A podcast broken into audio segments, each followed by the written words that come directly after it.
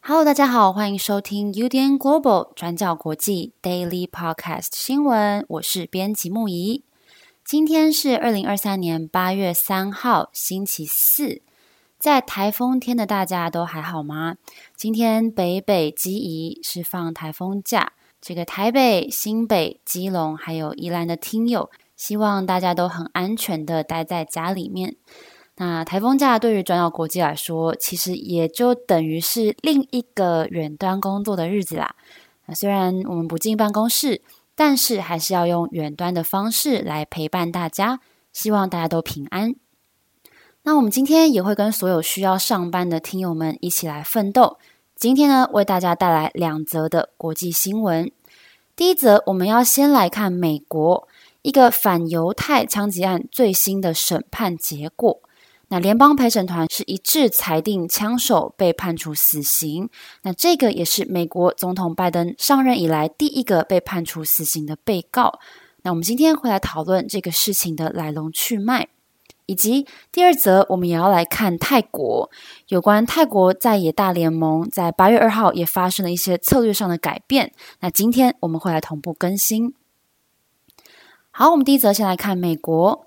我们刚刚提到这场大规模枪击案是发生在二零一八年的十月二十七号，地点是在美国宾州大城匹兹堡 （Pittsburgh） 东区的一个犹太教会，叫做生命之树。犹太教聚会所。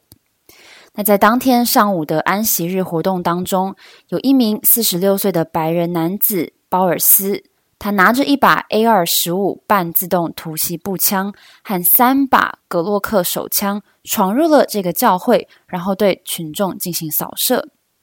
那当时在犯案的同时，他的口中不断大喊着“犹太人都去死”。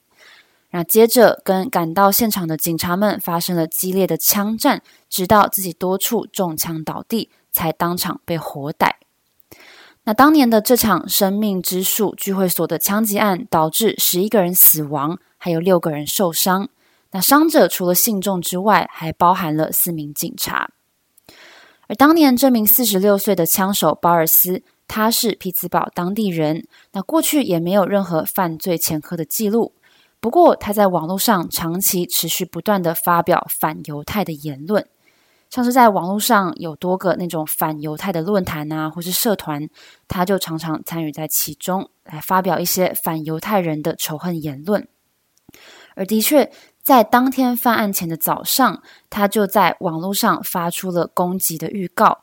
那在天文当中，他也说他要出动了，那接着就持枪闯入了教会。犯下了这起美国史上最严重的反犹太袭击。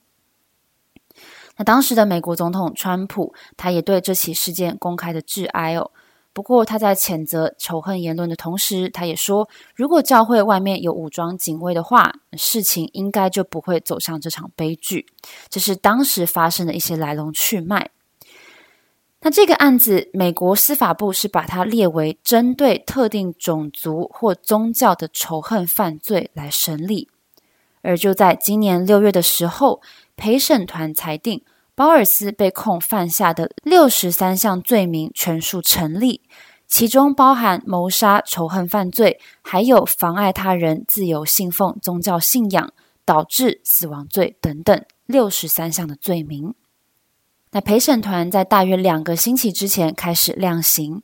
那陪审团认为鲍尔斯犯下的罪行严重，可以被判处死刑。那也听取了控辩双方的观点。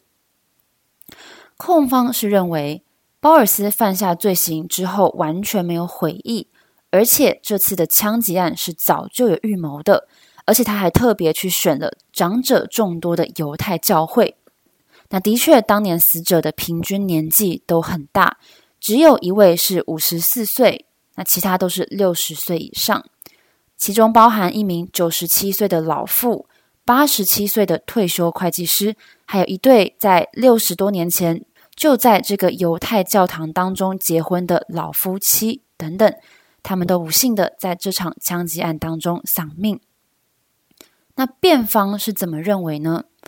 鲍尔斯的辩护律师他并没有否认鲍尔斯曾经策划，而且也实际执行了这场攻击，但是他的律师主张鲍尔斯长年以来患有精神疾病，还有幻觉以及妄想的症状。但是辩护律师这样子的主张并没有被陪审团所接纳。陪审团他们认为辩方并没有提供有力的证据跟资料。去证明鲍尔斯他真的患有精神疾病。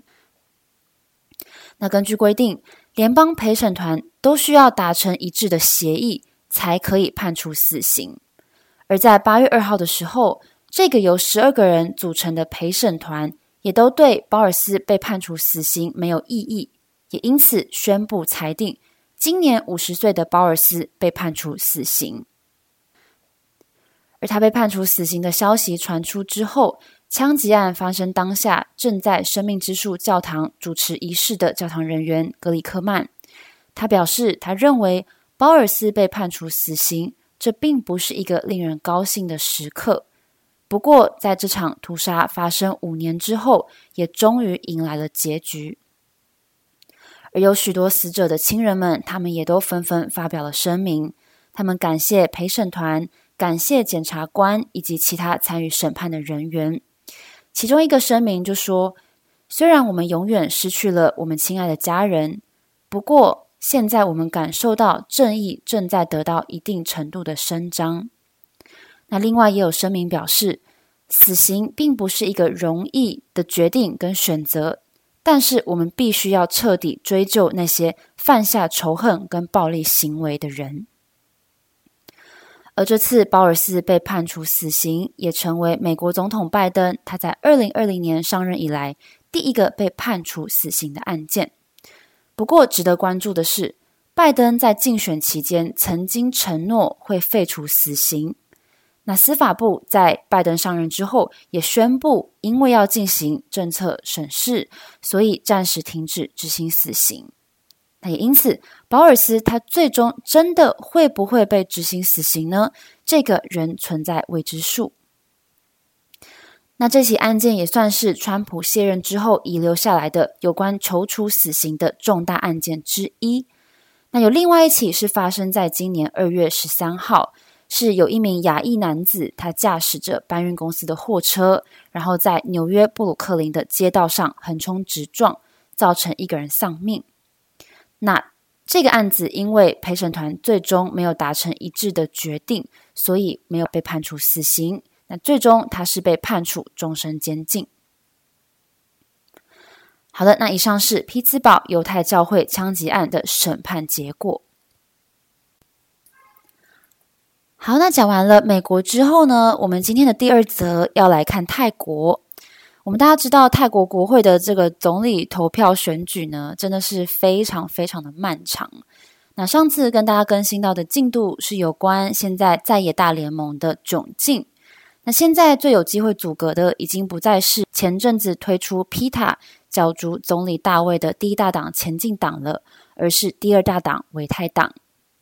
但是，即使八党联盟有第一大党，也有第二大党了，但是他们拥有的席次还是远远无法让推选出来的总理候选人顺利当上总理。那卡关的点就是参议院被亲军方的保守派把持住了嘛，所以这是一个永远的难题。那也是泰国进步派人士还有选民非常诟病、非常苦恼、非常亚森的事情。那之前有跟大家提到，参议员们很摆明的表示了，只要有第一大党前进党在八党联盟当中，他们就不会支持任何他们提出来的人选。那这是之前跟大家更新到的。那现在出现了最新的进度，维泰党主席春南在八月二号的时候宣布，前进党即将会退出他们共组的在野大联盟。那维泰党也会寻求其他政党加入，好顺利组阁。那春南跟维泰党的高层干部在这一个星期当中，也积极的会见八党联盟之外的其他政党，例如说泰自豪党、团结建国党，还有国家力量党等等，希望可以寻求更多政党的支持。而有哪一些政党即将加入联盟当中？这个问题，春楠说很快就会宣布了。那这些政党有两个共通点，一个就是我们刚刚说，他们之前都表态，只要有前进党在联盟当中，他们就不会加入。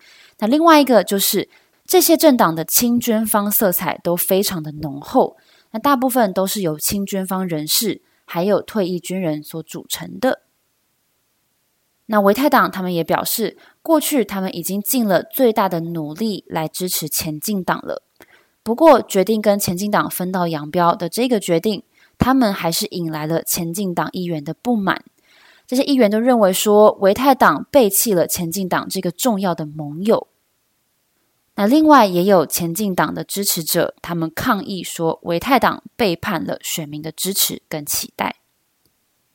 那另外，有关之前一直备受关注的冒犯君主罪，维泰党他们是表示未来会专注在经济发展的议题上面，也不会走前进党的主张，提出要修改冒犯君主罪这个刑法一百一十二条的主张。好，那有关总理候选人，前进党党魁皮塔之前因为遭到亲军方参议院的阻挠，已经两次竞选总理失败了。那国会预计在八月四号要来举行第三次的总理投票了。那这次总理候选人要推谁呢？春南这次同时宣布即将提名地产大亨斯雷塔来当总理候选人。那我们这边也来小小介绍一下斯雷塔。斯雷塔今年六十岁，是曼谷上市公司 Sansiri 的共同创办人。那 Sansiri 是泰国最大规模的房地产开发商之一，那中文是翻作上思瑞 Sansiri。那 Sansiri 在泰国境内有四百多项的建案，是非常多豪华别墅，还有高级公寓大楼的建商。那在他们的建案当中，总户数有十二万三千五百七十八户这么多。